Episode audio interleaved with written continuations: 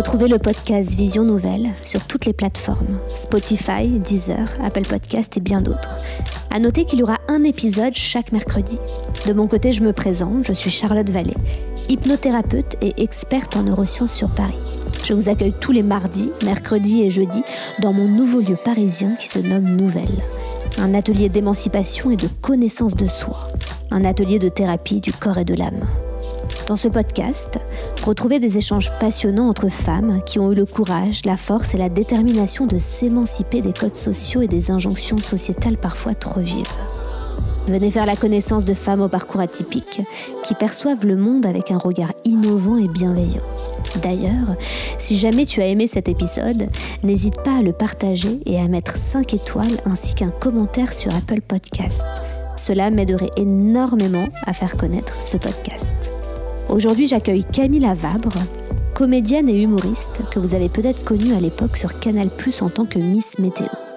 Pour ma part, j'ai découvert Camille dans son spectacle Toxique, pour lequel j'ai rigolé du début à la fin du show. Son spectacle est encore à l'affiche au point virgule à Paris. Je vous conseille de foncer, prendre vos places. Ce petit bout de femme de 31 ans est tout simplement brut, naturel, ainsi que dans l'auto-dérision, ce qui décomplexe sur pas mal de sujets. Arrivée il y a quelques années de Marseille jusqu'à Paris, elle nous décrit un Paris qu'elle adore, même si Marseille, qui représente son endroit sécure, lui manque de temps en temps. Je vous souhaite une très belle écoute. Salut Camille, comment ça va? Salut Charlotte. Euh, ça va bien, je suis bien accueillie avec un petit café, un petit cookie si j'en ai envie, un petit verre d'eau, je suis bien. Est-ce que tu as le moral en ce moment? Alors, euh, ben, j'ai pas le temps de me poser la question, donc je saurais pas trop te dire. Euh, j'ai des moments très heureux. J'ai des moments très heureux, euh, slash euh, d'euphorie. Et j'ai des moments où je me sens dépassée, où j'ai l'impression de pas réussir à m'autogérer, où, où je suis un peu dans la culpabilité, etc. Mais c'est c'est pas des moments de profonde tristesse ou de voilà, donc je dirais que globalement, ça va, en comparaison avec d'autres périodes de la vie, euh, vraiment, euh, ou de, même de ce qui peut se passer ici et là. Euh, moi, ça va. Tu vis les choses intensément, de façon générale? Ouais, ouais, ouais. T'es plutôt excessif Ouais, plutôt, ouais. Bon, ce qui fait comment tu vas au bout des choses. Oui, ou en tout cas, alors, pff, non, parce que j'ai un petit côté aussi euh, paresseux, paradoxalement, donc je vais pas toujours au bout des choses, ou en tout cas peut-être pas forcément en temps et en heure. Euh, mais oui, effectivement, j'ai besoin de trouver de l'intensité dans les choses, sinon je m'ennuie et j'ai tendance à être un peu... euh, encore que ça va mieux quand même. Je m'assagis à ce niveau-là et j'accepte juste de- Avant, j'étais un peu effrayée par la routine, tout ça, et en fait, maintenant, je, trouve du plaisir là-dedans. Mais, euh, mais ouais, j'aime bien, j'aime bien vivre des choses intenses. Ouais. Je t'ai même pas demandé l'âge que tu avais d'ailleurs quand tu es arrivée, même si dans les faits, euh, moi je suis très détachée de l'âge et on s'en fout.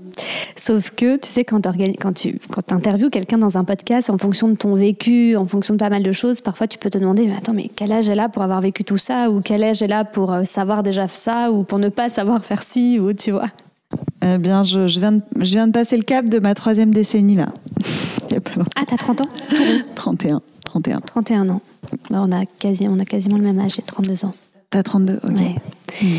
Et ça te fait quelque chose, toi, d'avoir 30 ans 31 ans Euh, pff, franchement, non. Pas plus. Je l'ai pas, j'ai pas mal vécu euh, le fait d'avoir euh, passé le cap. Je ressens pas de, je, je- je ressens pas de, de pression à ce niveau-là pour l'instant. Après aussi, parfois c'est marrant de me dire, euh, si je, vois, je vois que le temps passe vite. Je me dis, ah, c'est marrant. euh, voilà, cet épisode de ma vie, c'était quand j'avais 27 ans, mais ah, c'était déjà il y a 4 ans. Ah, waouh, voilà. Là, je, me dis un peu genre, ah ouais, ok, ah oui, d'accord. Mais bon, je- voilà, ça me fait. Non, je ressens pas de pression plus que ça, quoi. On dirait que la, enfin, on dit souvent que la fleur de l'âge pour une femme, c'est la quarantaine. Donc, euh, tu te rapproches euh, de plus en plus. euh. Oui, et en plus, bonjour le chien. et en plus, je me sens mieux dans ma peau à plein de niveaux que quand j'avais euh, 22 ans. Pour moi, pour moi, la vingtaine, c'est pas forcément Moi, c'est pas mes plus belles années, ma, ma vingtaine, je crois pas. La vingtaine, il y a quand même quelque chose où, tu, où le regard des gens est encore très dominant, mine de rien, sur ta vie. hein. Ah, mais plus, plus que jamais dans mon cas. Ouais, dans mon Mm. cas, pareil. Mais dans le cas de beaucoup de femmes que j'ai pu rencontrer, la vingtaine a été une, une, une destinée une très difficile où tu te poses plein de questions, t'oses pas t'affirmer. euh. Tu penses que c'est plus propice aux femmes? Non, je pense que c'est même propice aux hommes. C'est que de façon générale, c'est quand même une, une décennie d'apprentissage. Ouais, mais tu vois, moi, quand, j'entends des discours euh, sur le fait que euh, 25 ans, c'était les plus belles années, euh, c'était la fleur de l'âge. euh, Enfin, moi, c'est plus ça que j'ai entendu.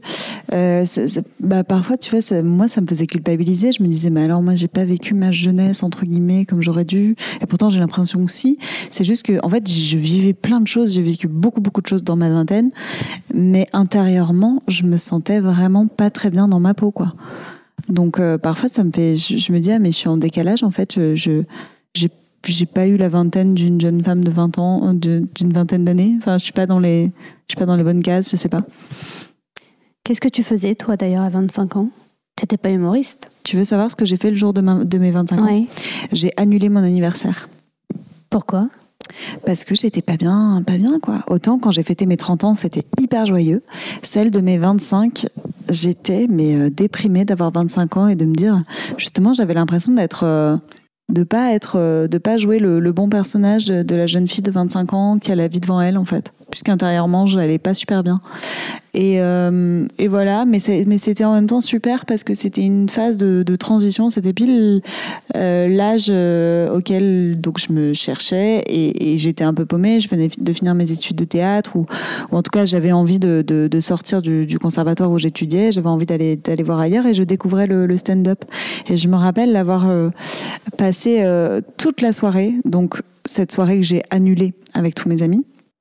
Je l'ai passé dans un comédie club qui s'appelle euh, le Paname. Je venais de découvrir euh, ce lieu et le monde des humoristes, etc. Et j'ai passé ma soirée à observer ce monde et à discuter avec un, metteur en scène qui s'appelle Tierno Tune, qui est très talentueux et, euh, qui m'a enseigné plein de choses. En fait, ça a été une discussion hyper euh, enrichissante autour de l'humour, euh, de ce monde-là, etc. Et pour moi, ça a été euh, une, une conversation assez clé. Donc c'est marrant quand même. J'ai annulé ma fête, mais j'ai appris plein de choses qui, par la suite, euh, étaient quand même assez...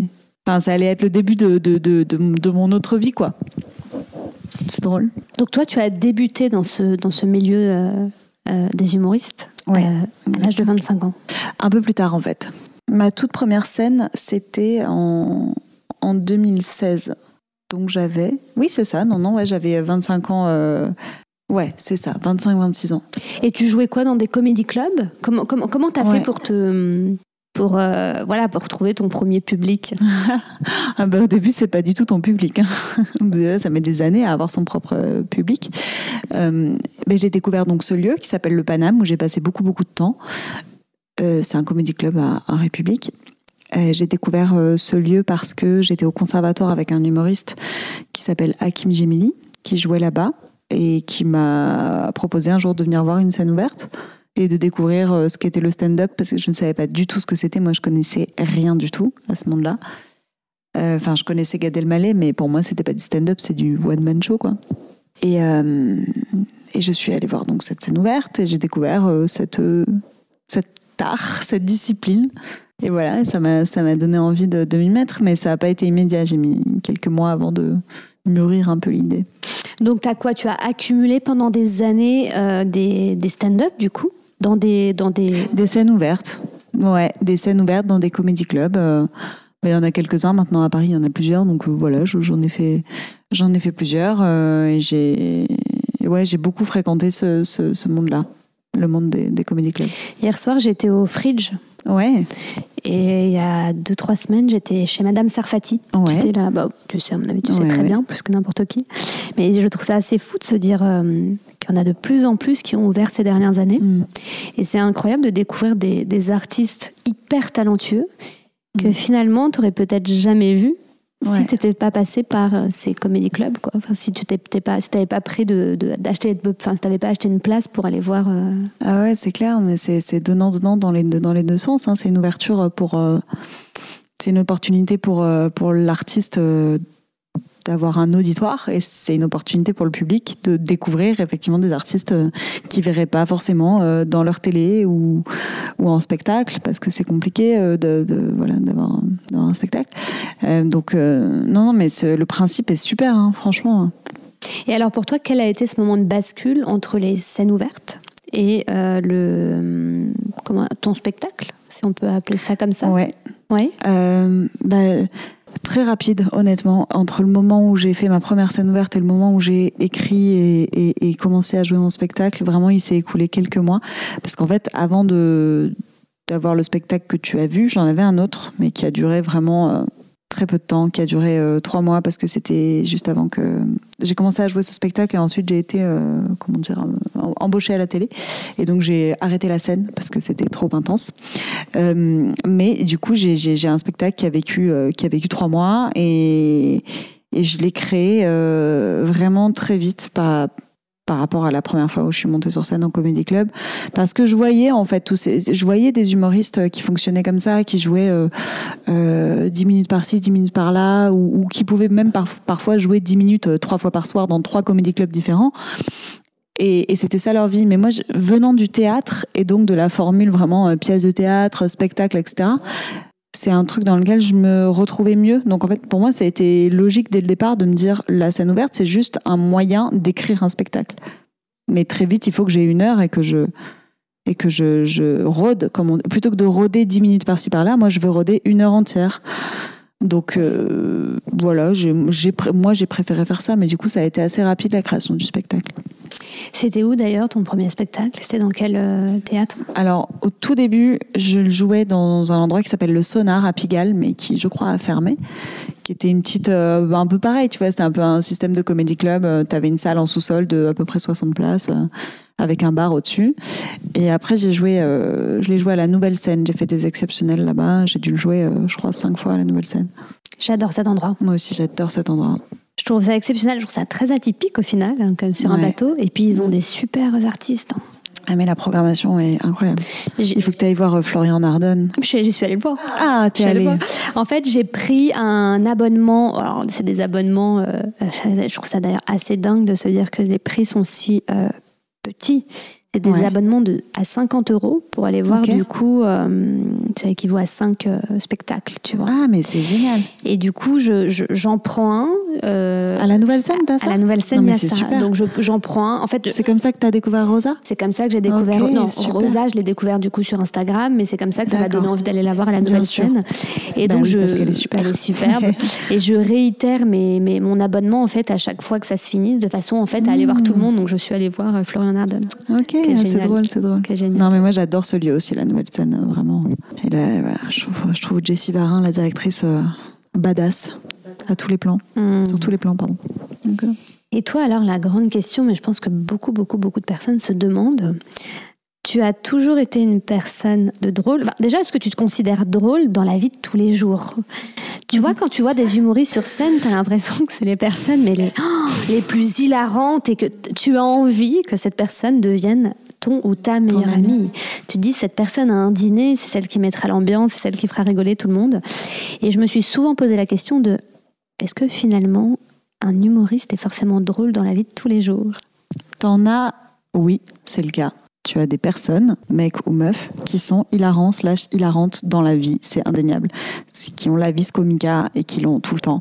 Par exemple, ce week-end, j'ai rencontré l'humoriste Constance. On a fait une tournée ensemble et je ne la connaissais pas j'ai rarement autant ri dans un laps de temps aussi court. Vraiment, elle m'a fait mais rire en continu pendant trois heures. Bon ben elle, elle a ce truc-là, et on a beaucoup ri ensemble. Moi, je crois que honnêtement, je ne l'ai pas. Moi, je crois que je suis drôle dans un certain contexte et avec certaines personnes. Moi, pour être drôle, il faut que je lâche prise et donc il faut que je sois en confiance. Euh, il y a des gens euh, avec qui ça va être immédiat voilà, avec cette fille, par exemple, avec Constance, on s'est retrouvés toutes les trois avec euh, elle et une autre humoriste qui s'appelle Alexandra Pizzagalli. On était toutes les trois dans la même loge et on a, mais on a eu des fous rires. On riait aux larmes, quoi, et on se faisait rire toutes les trois. J'étais dans un terrain safe où en fait j'étais moi-même, j'ai lâché prise et c'était et c'était drôle. Et puis en plus il se trouvait qu'on avait le même humour donc euh, tout matchait très bien.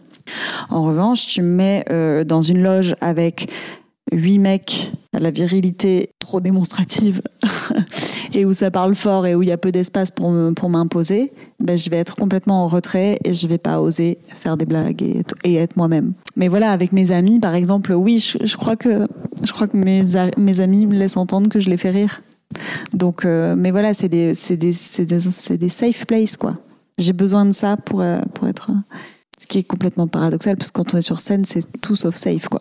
Mais bon, c'est encore autre chose, c'est un autre monde. Mais en tout cas, dans la vie, voilà, pour répondre à ta question. Pour revenir à, ta, à ton affirmation sur euh, l'idée, tu vois, typiquement, tu te retrouves avec huit humoristes hommes dans une loge, il se peut que tu te sentes plus à l'écart ou que tu te mettes plus à l'écart s'il y a un peu trop de virilité.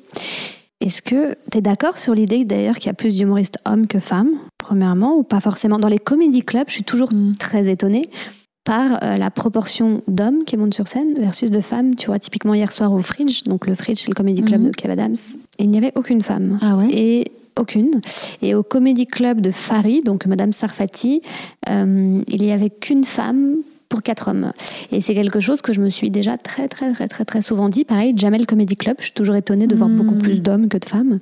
Alors, est-ce que est-ce que c'est parce qu'il y a plus d'hommes qui se lancent dans ce métier euh? Alors, il y a de plus en plus de femmes qui se lancent dans ce métier. En fait, ça fait pas longtemps qu'il y a des femmes et aujourd'hui, elles sont nombreuses. Aujourd'hui, en fait, on peut plus dire euh, ouais, c'était une programmation 100% masculine, mais parce qu'on n'a pas trouvé de femmes humoristes, c'est pas possible. Il y en a tellement quand on creuse un peu. Mais après, je pense qu'il reste quand même plus d'hommes parce que parce qu'il parce qu'il reste les anciens. Euh, entre guillemets. Mais là, il y a une nouvelle vague de, femmes humoristes qui arrive euh, et qui est déjà même bien présente. Hein. Tu vois, là où je bosse à la radio, euh, bah, c'est à se demander si on n'est pas plus de chroniqueuses femmes que, que mecs. Je n'ai pas, pas, pas, fait le calcul, tu vois. Mais j'ai l'impression qu'il y, y, a au moins une inégalité, enfin, une égalité, pardon, à ce niveau-là. Je pense que c'est au moins 50-50 et peut-être même qu'il y a plus de femmes aujourd'hui. Euh, donc, euh, ça se trouve, hein, vraiment, des femmes humoristes, c'est pas, pas compliqué à trouver. Ouais, je trouve que ça a quand même changé à ce niveau-là. Et puis après, je tiens quand même à dire qu'il y a des, tu vois, je te parlais du fait que j'étais mal à l'aise dans une loge avec huit humoristes, etc. Je peux être très très à l'aise avec huit mecs qui, qui me considèrent en fait. Hein. Il n'y a pas de, je connais quand même une très grande majorité de, mecs dans ce milieu qui sont euh, bienveillants, euh, euh, très incluants et qui et qui m'ont jamais fait ressentir le fait que j'étais un sexe faible. Ça, tu l'as déjà ressenti. Alors, grande question. Hein. tu l'as déjà ressenti souvent l'idée que tu étais un sexe faible justement face à des hommes dans ton parcours professionnel, dans ton parcours personnel, dans tes expériences de vie? Parce que si je range dans ce sujet, euh, si je te pose cette question-là, c'est pas du tout pour rentrer dans des débats féministes ou quoi que ce soit. C'est juste que j'ai eu une conversation hier assez passionnante avec ma meilleure amie et je lui disais que moi, je n'ai jamais ressenti à un moment donné l'inégalité. Pourtant, j'ai été dans des grands groupes aussi, j'étais salariée avant, j'aurais pu ressentir des inégalités de salaire, j'aurais pu ressentir des inégalités, je sais pas, de comportement aussi qu'on a à mon égard ou quoi que ce soit. Mhm. Et c'est des choses que j'ai jamais trop ressenties. Et euh, pareil, toi, de par la vie professionnelle que tu mènes, j'imagine que tu as rencontré beaucoup de monde, j'imagine que tu as rencontré aussi beaucoup d'hommes. Euh, est-ce que c'est des, choses, peut-être de par le métier, mais pas que, que tu as déjà ressenti les inégalités hommes-femmes euh, Oui, j'ai déjà ressenti. Je pense qu'il y a plein de moments où ça a été le cas, mais où j'ai pas conscientisé. Alors peut-être que c'est ton cas, ou... mais après je veux pas être parano non plus, tu vois. Peut-être que tu l'as jamais ressenti et super, tant mieux, tu vois. Mais peut-être que peut-être que c'est possible aussi que tu l'aies, tu t'en sois pas rendu compte ou j'en sais rien. En tout cas, moi je l'ai ressenti euh, en évoluant euh, dans ce milieu de d'image déjà, en tant que comédienne, euh, en tant que en tant qu'apprentie comédienne, en, en, en, tant que euh, jeune fille désirant être comédienne, tu vois. J'ai senti ce rapport. Euh, j'ai déjà été dans un rapport de dominant dominé avec des hommes de pouvoir, des réalisateurs qui voilà, qui mélangeaient un peu le désir artistique et et pas artistique. J'ai été confrontée à ce genre de situation, donc à ce moment-là, oui, je me suis sentie un peu dans une position de faiblesse. Mais après, euh, oui, oui, j'ai ressenti les inégalités, mais bon, c'est vrai que c'est vraiment ça sert à rien d'en parler parce que ce serait euh, enfoncer les portes ouvertes. Je, n'ai rien de plus à dire que tout ce qui a déjà été dit euh, brillamment par d'autres femmes qui, qui, ont, qui ont ouvert le débat, tu vois. Oui, je l'ai déjà ressenti. Mais après, vraiment, encore une fois, moi, je suis entourée de mecs super, quoi. Donc, je suis toujours un peu gênée euh, d'aborder d'aborder ce sujet parce que parce que je, je, suis entourée de d'hommes euh, euh, féministes, tu vois. Tiens, tu parles d'homme, bah, je vais rebondir sur ton ancien spectacle, dans, son, dans ton, sur ton dernier spectacle d'ailleurs. Ton ancien, ton dernier. Celui que tu as vu, non, c'est nouveau. Ouais. Là-dedans, tu parles beaucoup de- d'hommes, de, relations amoureuses notamment. Tu te bases sur des, sur des faits euh, réels, sur des, sur des vraies histoires, ou est-ce que tu inventes tout? Non, tout est vrai. Tout est vrai. Ouais, ouais, que des faits réels. Et tu en parles quand même beaucoup, donc le sujet du couple est quelque chose qui t'importe? Ouais, mais vu que je suis en train de réécrire le spectacle, là, dans une nouvelle version, j'aimerais un peu réorienter le propos, justement. Je me suis un peu lassée de ce sujet, je crois. Surtout que j'avais, j'ai eu besoin de dire des choses à un moment. euh, j'ai commencé à écrire ce spectacle il y a presque trois ans. Donc euh, voilà, j'avais besoin de, d'exprimer des, choses qui me paraissaient importantes à ce moment-là, qui me paraissent un peu anecdotiques aujourd'hui. Donc je vais un peu réorienter le propos, mais en tout cas, ouais, ouais, dans la version que tu as vue, effectivement, il y a beaucoup la question du couple, des relations, de, des ruptures. Et alors justement, quel est ton, euh, ton avis aujourd'hui sur le sujet? Te concernant évidemment parce que on pourrait débattre euh, mille Ouais. ans là-dessus et je pense que bien euh, chaque personne euh, voit midi à sa porte mais toi quelle est ta notion aujourd'hui de l'amour? Quelles sont tes envies? Quelles... Euh, L'amour aujourd'hui, c'est beaucoup l'apaisement pour moi. Là où c'était l'inverse total il y a quelques années. Moi, j'avais besoin que ce soit tout feu, tout flamme. J'avais besoin que ce soit euh, très animé, très. Et en fait, maintenant, je, je... c'est plus synonyme de de d'air de repos, quoi. De je dis pas chiant, hein. moi j'ai besoin de fantaisie, donc j'ai besoin que mon, mon partenaire ait de la fantaisie, et j'ai de la chance, c'est le cas, il en a. Mais c'est vraiment ce que je recherche. Mais par contre, euh, j'adore les moments de, les moments de, de, calme, de, de séréni- sérénité en fait. J'ai l'impression d'être à deux ensemble. Avant, j'avais un peu euh, ce truc de confrontation avec mon partenaire. J'avais besoin de le confronter souvent. Là maintenant, j'ai envie qu'on soit vraiment ensemble, comme une équipe une équipe, exactement. oui donc tu t'es émancipée de l'idée que euh, pour être amoureuse pour être amoureuse en tant que Camille Ouais. euh, tu te devais de ressentir quelque chose de très euh, Puissant. puissant finalement la passion Ouais, c'est ça. En fait, maintenant, je ressens quelque chose de très puissant, mais au, son, au sens profond. En fait, l'amour que j'ai, il est, il est très pour ce qu'est la personne, quoi, euh, en, en- profondément, quoi.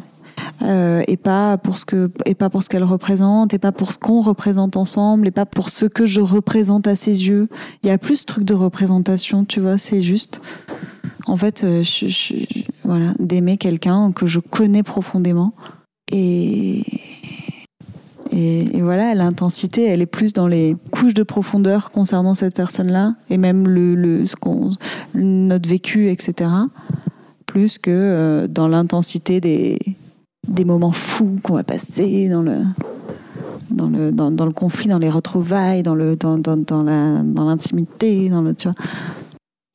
Tu as globalement la valeur de l'indépendance et tu apprécies que l'autre ait cette même valeur ou tu peux être parfois pris de jalousie ou de possessivité ou est-ce que tu te sens émancipé justement sur euh, bah, tu vois À sur ce le sujet? à ce sujet? Eh ben, c'est paradoxal parce que moi, je, je pense être quelqu'un de très indépendante. J'adore être, j'adore avoir des, des moments à moi. Je suis assez, assez solitaire aussi, même si euh, j'adore être avec l'autre. Hum, je, me sens indépendante, mais euh, j'ai eu des, mo- des moments de grande dépendance affective.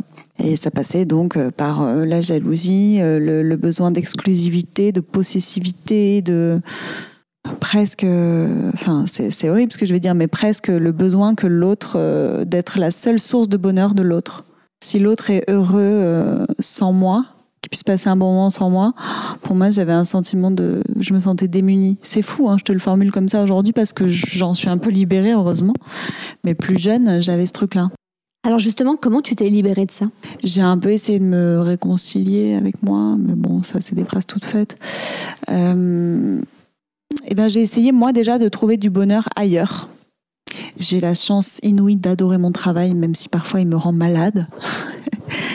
Euh, donc déjà, ça passe par euh, s'épanouir euh, dans un... Moi, ça me fait du bien d'avoir euh, des, des, des projets perso- personnels et de les voir, euh, de voir mes projets prendre vie. Ça, ça me rend profondément heureuse et c'est un truc qui m'appartient, qui n'a aucun rapport avec mon partenaire. Donc ça, déjà, ça m'aide à, à moi développer ma, ma vie, à, ma vie à moi.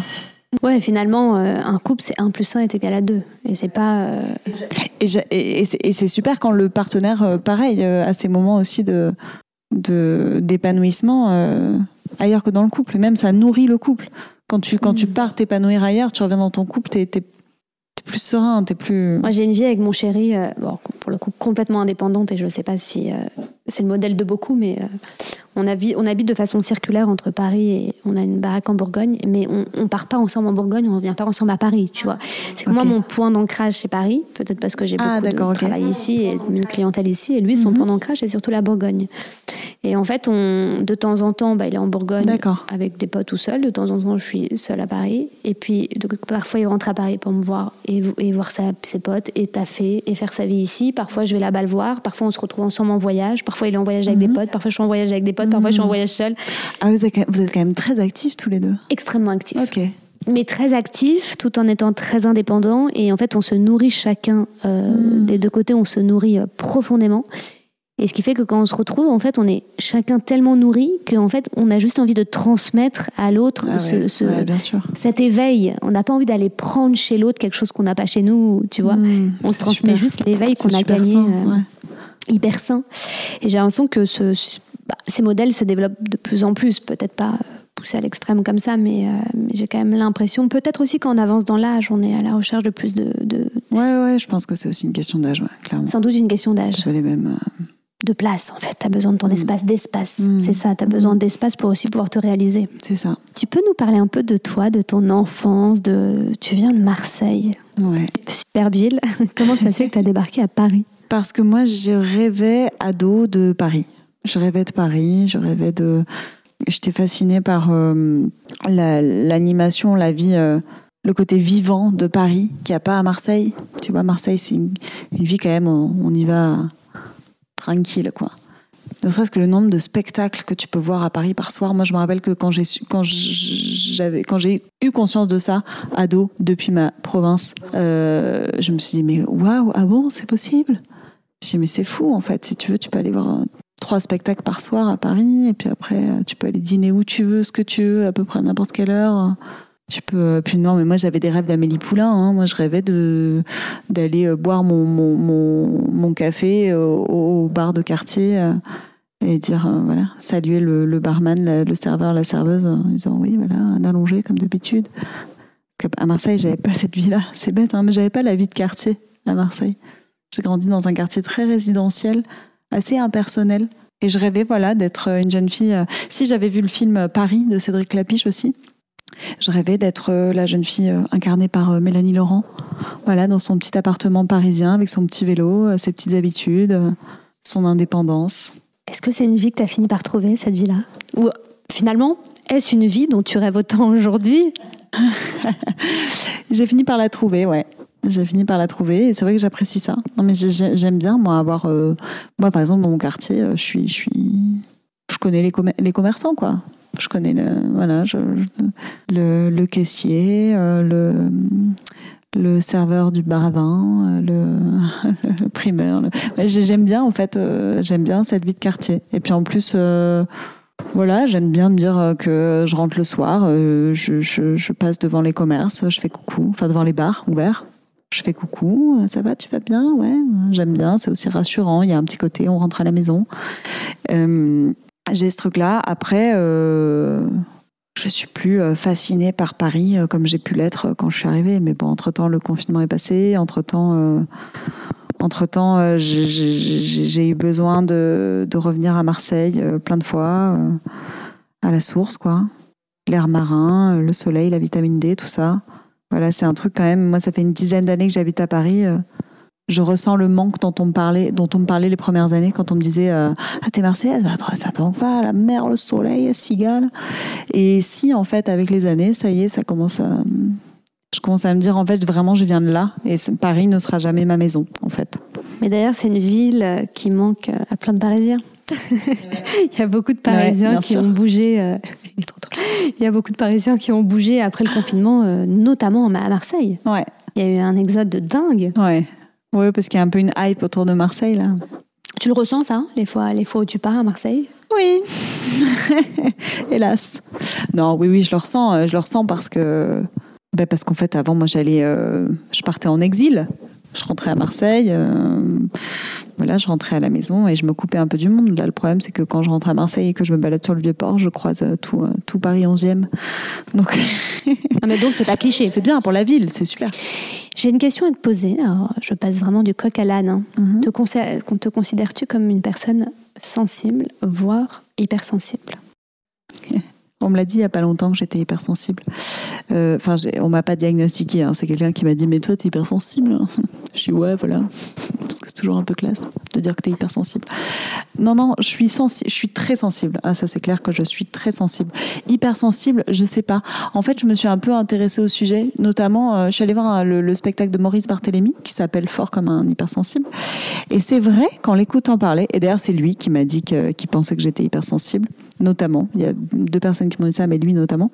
Et, et en fait, euh, je me suis reconnue, reconnue dans plein de symptômes, quoi. Je me suis dit que oui, il n'était pas impossible que j'ai une sensibilité peut-être un peu plus développée que la moyenne. Mais en même temps, moi, je fréquente tellement de d'artistes, de créateurs, j'ai l'impression que je suis pas plus sensible que que quoi. Mais bon, c'est mon petit monde, le petit microcosme parisien, artiste je pense qu'on doit, on, doit avoir le même level de sensibilité tous, mais peut-être que euh, par rapport à quelqu'un euh, qui aurait une vie peut-être un peu plus rangée, un peu plus cadrée, oui, je pense que je serais peut-être plus sensible que cette personne-là. De toute façon, euh, oui, il y a un truc quand même. Enfin, pour avoir besoin de faire ce que je fais, pour avoir besoin de, de, que les gens me regardent et m'écoutent pendant une heure de spectacle, mmh. oui, il y, y, a un truc de forcément. Est-ce qu'on peut, est-ce qu'on peut exiger ça sans une part de sensibilité euh, plus haute que la moyenne, je sais pas. Ce serait quoi? Ce serait un besoin de reconnaissance, un besoin d'être aimé, un besoin d'être considéré?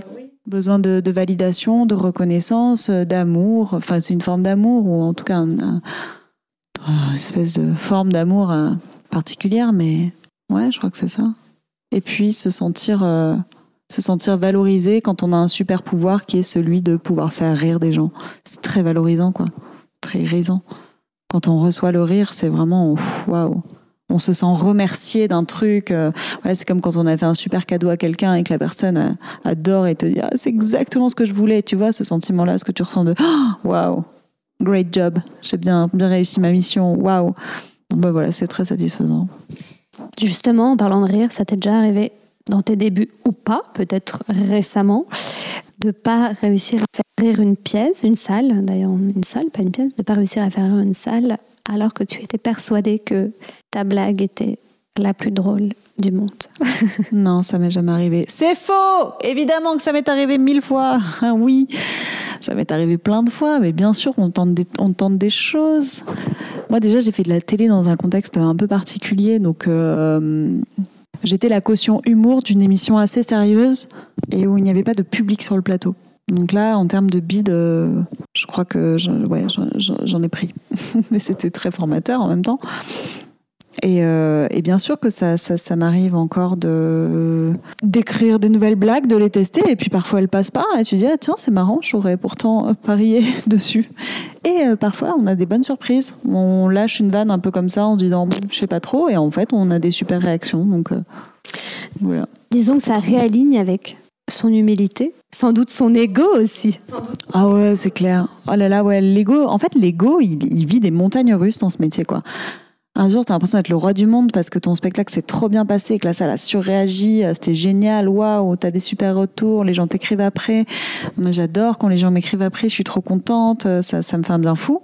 Et puis le lendemain, euh, et ben, soit tu prends un bide, soit tu fais, soit tu te prends des mauvais commentaires sur un truc que t'as fait, soit, et là, ça, Là, ton ego fait aïe, aïe, aïe, aïe. Mais je croyais qu'on était tout là-haut. Ben non, là, t'es tout en bas. Après, il faut apprendre à gérer ça. Il faut, faut, essayer quand même de, mettre de prendre un peu de distance, de ne pas tout prendre à cœur, parce que sinon, oh, sinon c'est pas. Mais finalement, c'est la meilleure des thérapies de monter sur scène. Euh, tu vois, là, en l'occurrence, ça te réaligne avec ton humilité, ça te, ça te permet de réajuster ton ego, ça te permet peut-être à un moment donné, bah, peut-être que quand tu t'es habitué au public, ça y est, le regard des autres, euh, j'en sais trop rien d'ailleurs, mais est-ce que le regard des autres n'est pas évolutif? Est-ce qu'au bout d'un moment, tu as été habitué au regard des autres posé sur toi? Est-ce que est-ce qu'à terme, enfin, je, pense à ces humoristes qui font ça depuis 20 ans, euh, Les humoristes qui font ça depuis longtemps, le regard des autres est-il toujours aussi important? Franchement, je pense que oui. Je vois pas qui euh, dans la société en général est totalement euh, détaché du regard des autres. Parce qu'en plus, les autres, c'est tellement, euh, ça englobe tellement de, gens, en fait. peut-être que toi, tu te dis que tu es complètement détaché des, du, regard des inconnus, mais tu peut-être pas détaché du regard de ta sœur, de ton partenaire, de je sais pas. Moi, je suis pas du tout détachée du regard des autres, par exemple. Toi, tu es détaché du regard des autres, mais à l'inverse. Euh, ok, tu as besoin qu'on te regarde sur scène, tu as besoin qu'on applaudisse, etc. Mais... Non, mais même, je suis pas du, détachée du regard de certaines personnes, par exemple. Je dis pas de tout le monde, je, je, cherche pas à, briller dans les yeux de tout le monde, ou je cherche pas à convaincre tout le monde. Et puis après, il y a des gens bon, bah, qui, qui, quoi que je fasse, euh, s'intéresseront pas euh, à, moi, et normal. Enfin, oui, ça, ça c'est évidemment, mais mais il y a des personnes pour qui le, regard m'importe énormément. Ouais, mais alors est-ce qu'on pourrait utiliser le terme regard ou le terme déjà amour qu'une personne te. Euh, tu vois la différence? Peut-être que tu prends ton chéri ou n'importe qui, une amie. Oui, euh, la considération, le respect qu'elle a à ton égard, c'est important, mais son regard, typiquement, euh, si elle te fait comprendre que tu n'a pas aimé ton dernier spectacle ou si elle te fait comprendre que je sais pas, euh, que, tes pompes sont abominables, ça te touche ou pas? Si, euh, si une amie. Euh, enfin, je crois pouvoir affirmer que j'ai que des amis bienveillants, évidemment. Donc, ce sera toujours fait dans la bienveillance. Si, euh, si ma meilleure amie me dit qu'elle a pas aimé mon spectacle, elle saura me le dire et ce sera et je lui demande en plus. C'est ça que j'attends d'elle et ça va être super euh, parce que sur le coup peut-être ça va être un peu douloureux. Je vais faire aïe, ah, ah, ok, je me suis un peu plantée, mais vas-y, ok, dis-moi, dis-moi en quoi c'est pas bien et, et, elle me voudra toujours du bien. Elle voudra qu'in fine j'ai un bon spectacle. Donc ça, ça roule. En revanche, si je l'ai déçue personnellement, Oh. Si elle va me dire waouh là vraiment t'as as merdé, t'as fait de la merde, t'as été tu m'as blessé ou oh là là là là là. Mais bon c'est encore un sujet, ça il s'agit plus du regard des autres, mais là par contre moi je, vais être, euh, je vais le prendre très très très à cœur. Est-ce que toi tu te déçois toi-même souvent? Alors ça nous arrive tous hein, d'être déçu de soi-même évidemment, hein, mais est-ce que ça t'arrive souvent de te, te, sentir déçu de toi-même suite, bah justement suite à une euh, à une représentation, mm. euh, suite à peut-être l'écriture d'un spectacle, suite à une, chronique à la radio. Est-ce qu'il t'arrive parfois, peut-être souvent, de rentrer de mm-hmm. chez toi, chez toi et te dire mais là, euh, j'ai été déçue de ce que j'ai fait? Ouais, ouais, j'ai tendance à me juger pas mal. Euh, mais j'y travaille. Tu vois, mon, mon co-auteur de spectacle, co-auteur metteur en scène, qui s'appelle Grégoire Day, m'aide quand même vachement là-dessus. Déjà, il a un autre regard sur le travail qu'on a fait. Donc moi, j'ai mon regard où je vais être, euh, je vais beaucoup me regarder, beaucoup me juger, et lui, il va avoir un autre regard plus neutre. Donc ça, c'est, ça m'aide aussi. Mais lui, tu vois, il, euh, me fait remarquer quand même à quel point je, à quel point je me juge, quoi. Donc, euh, donc oui. Mais je me juge pas que dans le travail. Hein. Tu sais, même dans la vie, je peux être, je peux être parfois un peu dur avec, avec moi. Mais pareil, je travaille. Euh, parce que tu es exigeante Ouais, ou, ou, presque en fait, on pourrait dire parce que, n'ayons pas peur des mots, c'est parce que c'est ma part égocentrique en fait, tu vois, de me regarder faire et de me dire, euh, et de me juger à la fin comme si j'étais un petit jury. Alors là, ce que tu as fait, ça c'était bien. Ça par contre, c'était vraiment de la merde. Là, le moment où tu as dit ça à cette personne, ouais, c'était pas mal. Par contre, quand tu as agi comme ça avec l'autre, ça c'était nul. Enfin, tu vois, au bout d'un moment, en fait, on va pas débriefer à chaque fois tout ce que j'ai fait dans la journée. Et, voilà, est-ce que c'est est -ce c'est parce que je suis exigeante? Oui, je le suis, mais est-ce que je le suis particulièrement euh, Je suis exigeante dans le travail, ouais, quand même, c'est vrai. Je suis exigeante dans le travail, je crois. Et c'est sans doute cette exigence qui fait qu'aujourd'hui, tu peux... Euh, alors, justement, ça va être une question parce que je ne peux pas l'affirmer, on n'en a pas parlé en off. J'allais dire, dire mhm. c'est d'ailleurs cette exigence qui fait qu'aujourd'hui, tu peux peut-être vivre de ton activité, de ton travail en tant qu'humoriste, etc., alors que ça ne doit pas être évident tous les jours comme tout métier d'ailleurs, comme tout métier. Et finalement, je te pose la question, est-ce qu'aujourd'hui tu vis de ton métier? Ah oui, oui, je vis de mon métier depuis, euh, depuis, depuis un peu plus de cinq ans. Et ça, c'est vrai que là-dessus, j'ai été exigeante. En fait, j'ai accepté l'idée que ce métier, c'est dur. Parce que c'est un privilège, en fait, de faire ce métier. C'est un privilège. notre métier, c'est quand même de jouer. C'est une chance inouïe. Et donc forcément, c'est pas accessible facilement. Et donc je savais que ce serait dur, mais je me suis dit que j'avais très envie de me battre pour faire ça parce que j'aime profondément ce que je fais. Et hum, je me suis dit, voilà, ça va pas être facile, mais le, voilà, le moment où on va euh, passer des étapes ne sera que d'autant plus euh, savoureux. Et donc, euh, je, pense que j'ai eu cette, cette discipline, peut-être, de me dire, je me bats coûte que coûte, je continue, même les, même les moments d'échec, même les déceptions, même les désillusions, même les moments où, où ça prend du temps, où voilà, je crois que j'ai jamais arrêté de, de, me battre et j'ai eu un, ouais, un niveau d'exigence euh, à, ce, à cet endroit-là, à cet endroit de, de on n'a pas le droit de lâcher quoi. Il y a plein de moments où j'ai envie de lâcher parce que parce que je suis crevée en fait, tu vois. Parce que je me dis ah, c'est c'est vraiment euh, c'est trop compliqué et en plus euh, ça ça changera pas la face du monde donc à quoi bon? Et en fait et en fait j'y reviens toujours. Et alors justement, est-ce que tu aurais quelques conseils à donner à des personnes qui adoreraient devenir euh, humoristes euh, et qui n'osent pas? Qui n'osent pas parce que pour cette personne-là, euh, être humoriste, c'est difficile de réussir à se faire connaître finalement. Parmi, tu vois, mm. toutes les personnes qui existent aujourd'hui sur le marché de l'humour. Ouais, mais en même temps, aujourd'hui, il y a tellement de moyens. Moi, je crois. Euh, alors, un truc très concret, si je démarrais l'humour aujourd'hui, je crois que je serais très active sur les réseaux. Moi, j'ai mis du temps à accepter l'idée qu'il fallait être active sur les réseaux et du coup, j'ai un peu pris du retard à ce niveau-là. Mais j'aurais tendance à dire. Euh, personne qui n'ose pas, je sais pas, créez-vous un compte euh, Instagram, TikTok, je sais pas quoi, parallèle, où vos proches ne vous voient pas et testez des petites choses comme ça hein, dans votre coin. Après, plus, plus, globalement, mais je crois que toi, toi qui parles d'émancipation, donc c'est un peu le thème de ton podcast, la scène, c'est aussi un moyen de s'émanciper de ses, de ses angoisses, de ses peurs. Et moi, je connais beaucoup d'humoristes qui sont très timides dans la vie, quoi. Et qui ont beaucoup, beaucoup de pudeur. Et cet exercice-là, en fait, euh, il aide vachement. Euh, les personnes qui n'osent pas se lancer, euh, j'ai envie de dire, allez vous produire quelque part en scred, quoi, en cachette, là où il n'y a pas d'enjeu. Et selon le plaisir que vous y prenez, si il est très très grand, eh ben continuez. je sais pas quoi. Parce qu'en même temps, je, je, je, suis personne pour donner des conseils, quoi. Je sais pas trop.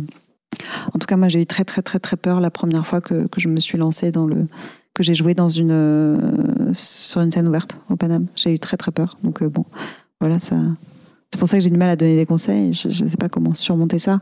C'est bien, c'est concret. On Mais il faut en tout cas, je crois beaucoup à la puissance de l'envie en fait. Euh, quand tu désires vraiment très très fort quelque chose, je crois que tu peux dépasser beaucoup de peurs, beaucoup d'obstacles.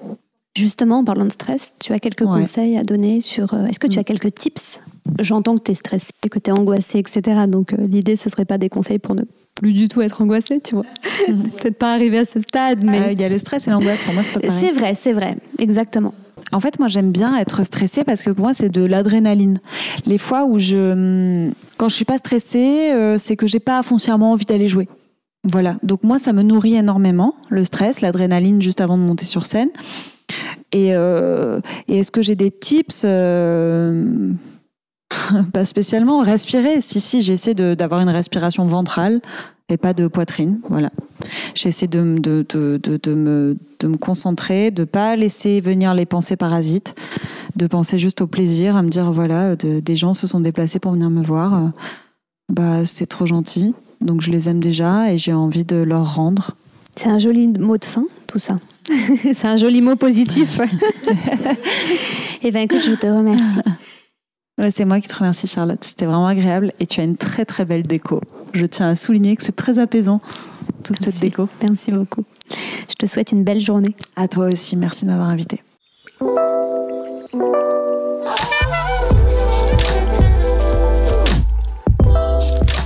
Merci de nous avoir écoutés. J'espère que cet épisode vous a plu. Si c'est le cas, n'hésitez pas à laisser une note, par exemple 5 étoiles, ainsi qu'un commentaire. Cela m'aide énormément dans le développement de celui-ci. Je vous dis à la semaine prochaine pour un nouvel épisode.